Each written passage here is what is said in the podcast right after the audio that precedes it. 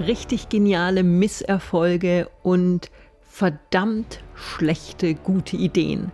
Darum geht es in der heutigen Folge des Create a Living Legacy Podcasts. Eine Folge, die so nicht geplant war, die sich ergeben hat aufgrund einer, sagen wir mal, schlechten guten Idee. Bevor ich aber euch mitnehme in die Welt der genialen Misserfolge, der ähm, total abstrusen Ideen und was aus ihnen geworden ist und was da wirklich dahinter steckt an Potenzial, möchte ich euch zum einen nochmal ganz herzlich willkommen heißen in dieser heutigen Folge und zum anderen mich nochmal kurz vorstellen, für die, die mich noch nicht kennen. Mein Name ist Sonja Piontek. Ich bin Spiegel-Bestseller-Autorin, internationale Keynote-Rednerin, Executive Coach mit einer sehr erfolgreichen internationalen Konzernkarriere. Vor allem aber bin ich ein Mensch, der schon immer sehr lösungsorientiert war, der immer irgendwo Ideen hatte und geteilt hat, wie eine Sache vielleicht doch funktionieren könnte. Und diese Ideen sind und waren bei mir auch nicht immer sagenhaft gut, haben auch nicht immer funktioniert. Aber für mich ist das Wesentliche, diese Ideen einfach mal in die Welt zu werfen und ich werde euch gleich ein paar richtig coole Beispiele teilen von Ideen, die zum einen entweder total schief gegangen sind oder erstmal als richtig schlecht angesehen wurden und sich dann aber in was Sagenhaftes entwickelt haben. Vielleicht aber erstmal kurz die Story, wie es überhaupt zu dieser Podcastaufnahme kam. Ich war vor zwei Wochen mit dem ähm, Alinghi Red Bull Racing Team, einem der wirklich etabliertesten Teams des America's Cup, also Formel 1 des Segelns in Saudi-Arabien. Und wir waren draußen auf dem Wasser und hatten eine, haben eine kleine, eine kleine logistische Herausforderung besprochen. Ähm, das Segelteam war, war auf den Segelbooten unterwegs. Ich war im Begleitboot und ähm, es war eben so die Diskussion, wie kann ein kleine, eine kleine, aber doch sehr nervige Herausforderung gelöst werden. Jetzt bin ich jemand, der nicht sehr viel Segelerfahrung hat und ich werde, ich werde es absolut vermeiden, entsprechend natürlich Segelvorschläge zu machen. Das kann nur schiefgehen. Was aber, es ging in dem Fall gar nicht um ein Segelthema, sondern es ging darum, wie kann Zeit gespart werden. Und ich habe dann einfach mal eine Idee in den Raum geworfen, die unter Umständen wirklich hätte funktionieren können. Es gab dann leider ein kleines technisches Thema, weshalb es nicht ging. Und neben mir stand der Eigentümer des Teams, der Ernesto. Einer der erfolgreichsten Menschen dieser Welt, ich glaube, er ist aktuell auf äh, Rangliste 120 der reichsten Menschen dieser Erde. Ganz toller Mensch, ähm, ein Mensch, der, der viel erreicht hat in seinem Leben, der viele Herausforderungen gelöst hat, der wirklich Großes aufgebaut hat. Und er dachte dann kurz über meine, meinen Vorschlag nach, sagte dann, hm, funktioniert leider nicht aufgrund dieser kleinen technischen Herausforderungen, die ich nicht kannte guckte mich dann aber an und lächelte und sagte, There's nothing wrong with a bad, good idea. Genial. There's nothing wrong with a bad, good idea. Und was er damit unterstrichen hat, ist eben diesen Mindset von Ideen einfach mal entstehen lassen, wirklich lösungsorientiert zu denken, mal einfach auch eine Idee, die vielleicht nicht perfekt ist, mal einfach zu teilen. Und ja, der ein oder andere hätte vielleicht in Gegenwart eines so erfolgreichen Menschen sich gar nicht getraut, so eine Idee zu teilen. Wohl wissentlich, dass da durchaus ein Risiko bestand, dass diese Idee eben nicht funktioniert. Ich bin so ein Mensch, ich denke mir, Mensch, was kann denn schiefgehen? Unterm Strich, ich habe eine Idee, vielleicht funktioniert sie, vielleicht funktioniert sie nicht. Aber der Ansatz war gut.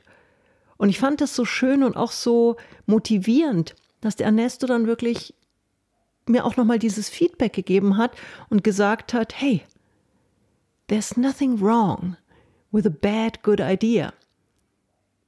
Weil lieber so eine Idee mal teilen, mit dem Risiko, dass es nicht funktioniert, als eine potenziell gute Idee nicht auszusprechen. Weil da ist ja eine Riesengefahr. Da kann ja ein Riesenpotenzial verschütt gehen. Und ich habe dann äh, infolgedessen nochmal weiter überlegt und habe mir gedacht, wo sind denn so wirklich ähm, in der Geschichte auch schon Ideen gewesen, die zum einen vielleicht anfänglich nicht als gut gesehen wurden und wo sind aber auch Dinge mal richtig schief gegangen, die sich dann, also so richtig klassische Misserfolge, die sich aber dann in einem zweiten Schritt als echte Erfolge entpuppt haben. Und da würde ich gerne einfach ein paar mit euch teilen. Klassiker, die Glühbirne. Thomas Edison hat sie in einer Zeit entwickelt, erfunden, wo viele Menschen an der stetigen Verbesserung der Kerze gearbeitet haben. Und es, man kennt ja dieses Bild im übertragenen Sinne so häufig von auch betrieblichen Prozessen, von wichtigen Projekten, wo es so diese Fraktion stetige Kerzenverbesserer gibt, die so immer, immer, immer denselben Weg sich angucken, den vielleicht nochmal optimieren, aber gar nicht auf die Idee kommen, einen ganz anderen Ansatz zu fahren. Und als damals die Glühbirne auf den Markt kam oder die Erfindung erstmal kommuniziert wurde, gab es nicht nur unglaublich viele Herausforderungen in dieser Phase, um sie dorthin zu bringen, sondern es gab auch wahnsinnig viel Kritik, Missverständnis. Der Applaus, den er eigentlich hätte bekommen dürfen oder sollen, der blieb aus. Und es hat eine ganz schöne Zeit gebraucht, bis die Menschheit verstanden hat, was für ein Potenzial in dieser Glühbirne, in dieser Erfindung war. Ein Beispiel. Zweites war das Auto. Auch da anfänglich äh, viel Kopfschütteln, viel ähm, Missverständnis, also viel so, auch so dieses, für was brauchen wir so ein stinkendes, lautes Metallteil, wenn wir doch Pferde haben? So die Fraktion derer, die die einfach nur das Pferd gesehen haben und in dem Auto eine so, eine einfach richtig grottenschlechte Erfindung gesehen haben. Und es hat gedauert, bis Henry Ford das Automobil in die, sagen wir mal, erste Massenproduktion gebracht hat, bis dann langsam das Volk den Mehrwert gesehen hat und gesehen hat, was da auch in dieser schlechten Idee für unglaubliches Potenzial lag. Interessante Fälle. Ich würde gerne noch ein drittes teilen. Eine, eine Erfindung, die ignor ja, die wurde noch nicht mal groß belächelt, sie wurde einfach nur ignoriert. Und zwar eine der wichtigsten medizinischen Erfindungen dieser Zeit, das Penicillin. Alexander Fleming hat es ähm, erfunden, beziehungsweise eigentlich weniger erfunden als mehr oder weniger aus Zufall gefunden, aber dann eben auch entdeckt und das Potenzial gesehen. Und was gab's? Ignoranz. Hat erstmal überhaupt keiner gesehen, was für ein unglaubliches Potenzial in dieser, ja, in diesem Nebenprodukt, in dieser Zufallserfindung ähm, steckt. Und es ist die Basis des heutigen Antibiotikums. Also eine unglaubliche Idee damals, eine unglaubliche Entdeckung, eine Erfindung. Und was gab es erstmal? Nichts. Keinen Applaus, kein Dankeschön, keine, kein Erkennen des Potenzials. Und so ist es ja häufig. Solche Ideen, die werden erstmal mit, ja, mit, mit Kritik, mit Missmut, begegnet und eben nicht mit Applaus, mit lass mal das Potenzial sehen. Und da kann ich nur jeden ermutigen, der eine, eine neue Idee hat. Glaubt daran und kämpft auch dafür, weil wäre ein, ein Edison, ein Fleming, ein, einer der vielen Erfinder dieser, dieser Menschengeschichte sofort eingeknickt in dem Moment, wo die erste Kritik gab, dann hätten wir viele, viele Errungenschaften der Moderne heute nicht.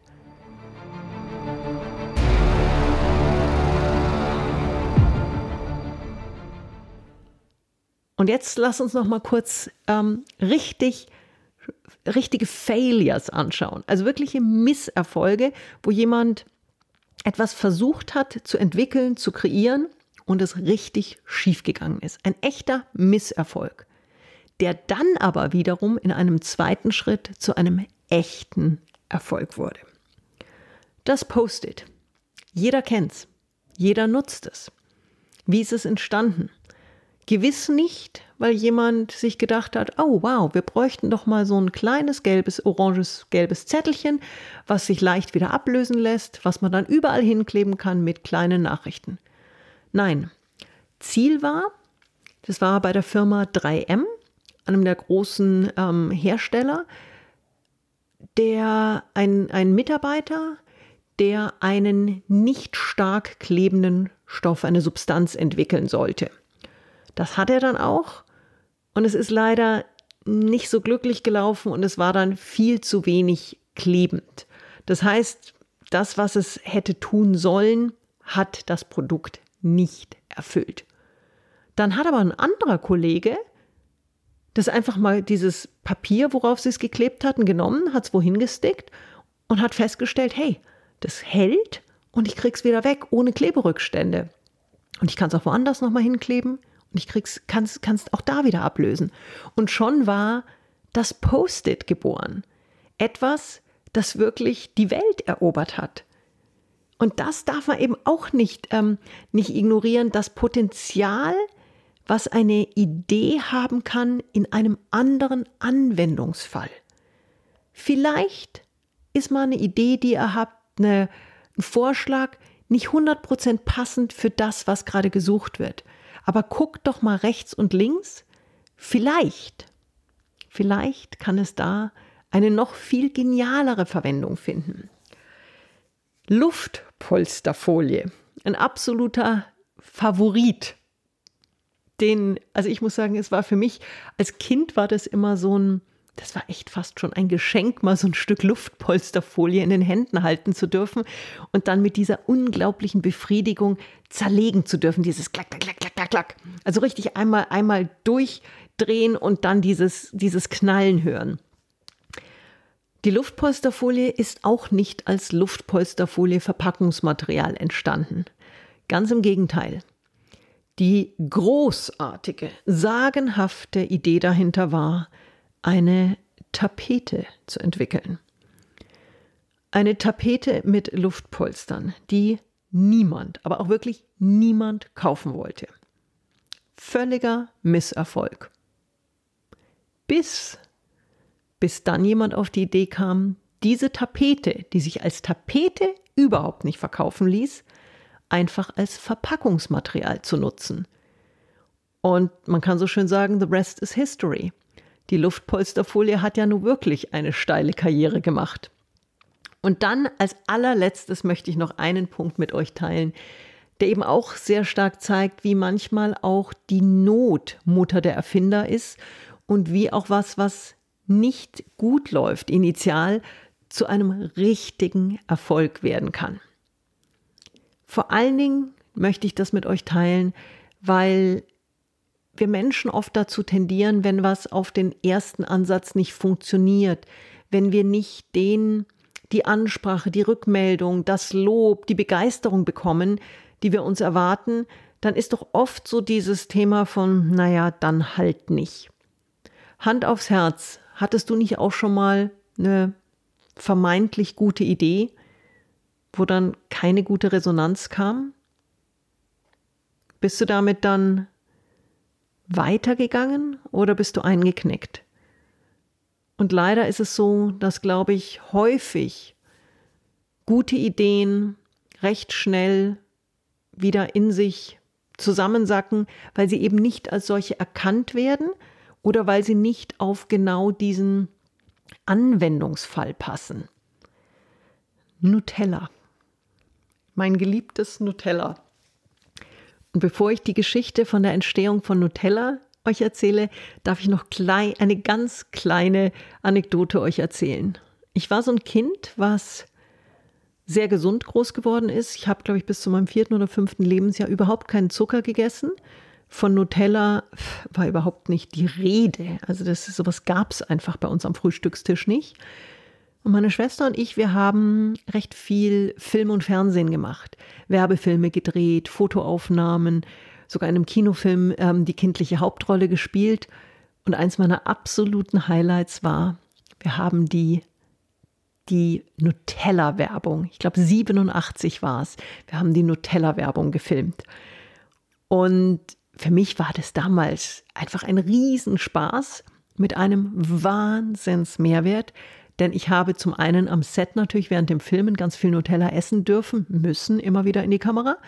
Zum anderen aber auch habe ich von dem Filmteam einen gefühlt riesigen Karton voller Nutella-Gläser bekommen mit den Worten, das ist nur für dich. Ich hatte natürlich äh, breit erklärt, dass ich sowas noch nie gegessen habe, dass es das bei uns nicht gibt. Und dann hat mir eben das Filmteam mir kleinen sechsjährigen Stöpsel dann eben entsprechend eine Riesenschachtel Nutella geschenkt. Und ich sage gerade sechsjähriger Stöpsel, insofern war das nicht, war das muss es 82 oder 83 gewesen sein, die Werbung. Egal. Wie ist jetzt aber das Nutella entstanden? Pietro Ferrero hat im Jahr so äh, ungefähr 1940 muss es gewesen sein, Kriegsjahre, wenig, Nut äh, wenig Schokolade, wenig Rohstoffe, wenig Kakao, eine Lösung finden wollen, den Kakao, die Schokolade zu strecken. Hat sich überlegt, Mensch, Schokolade, Nüsse passt ja ganz gut zusammen, mischen wir das zusammen und hat dann eine Pasta Gianduja entwickelt. Die Idee war so eine, so eine dünne Schokonusstafel, die man dann sich aufs Brot legen kann. Auch das ist schon eine super Idee, hat aber alles irgendwie nicht so richtig funktioniert. Und dann ist ihm die ganze Sache noch ähm, geschmolzen. Super. Wo man einfach sagt, ja toll, jetzt ist das ganze, die ganze Produktionsmenge auch noch weggeschmolzen. Das Geniale daran aber ist, dass ein Mitarbeiter da war, der dann dieses geschmolzene, diesen Schokonussbarz, der ja nicht mehr verwendbar war, weil die Tafel war ja geschmolzen, genommen hat, aufs Brot geschmiert hat und wohl relativ positiv reagiert hat und gesagt hat, wow, das schmeckt ja total gut und man kann es wie eine Marmelade draufschmieren. Tja, das war 1940 die Geburtsstunde von Nutella. Ein Unfall, eigentlich ein gewisser Misserfolg, der dann aber wiederum, weil man diesen Misserfolg nicht als solchen in die Tonne geknallt hat, die Chance hatte, zu einem Welterfolg zu werden. Und hier in diesem Podcast geht es ja darum, deine Living Legacy zu kreieren. Und das heißt nicht, dass du die nächste Glühbirne, das nächste Nutella oder das Penicillin oder Luftpolsterfolie entwickeln sollst oder musst. Überhaupt nicht. Aber zu was ich dich motivieren, inspirieren und anregen möchte, ist, bleib und sei lösungsorientiert. Lass dich nicht irritieren, wenn eine Idee, die du in den Raum wirfst, nicht gleich mit Applaus begrüßt wird. Hör nicht auf dran zu glauben und dafür zu kämpfen. Schau, wie du deine Ideen unterbringen kannst, weil vielleicht ist es ja so, dass es wie bei der Luftpolsterfolie halt nicht das Leben als tolle Tapete werden soll, sondern dann eben als Verpackungsmaterial. Bleib also dran und um Ernestos Worte nochmal zu wiederholen, There's nothing wrong with a bad, good idea. Es ist nichts Schlechtes an einer schlechten, guten Idee. Bleib also kreativ, glaub an dich, sei Sei mutig, hab Ideen, teile sie mit der Welt und kämpfe für deine Ideen. Denn wer weiß, was dabei rauskommen kann. Ganz herzliche Grüße und ich freue mich riesig, dich auch nächste Woche wieder hier begrüßen zu dürfen, wenn es wieder heißt, herzlich willkommen im Podcast Create a Living Legacy. Und teile die Folge sehr gerne auch mit deinem Umfeld, mit deinen Freunden, deiner Familie bewerte sie, kommentiere sie und abonniere sie vor allen Dingen, damit du dann nächste Woche nicht die nächste Folge verpasst. Ganz, ganz herzliche Grüße, deine Sonja.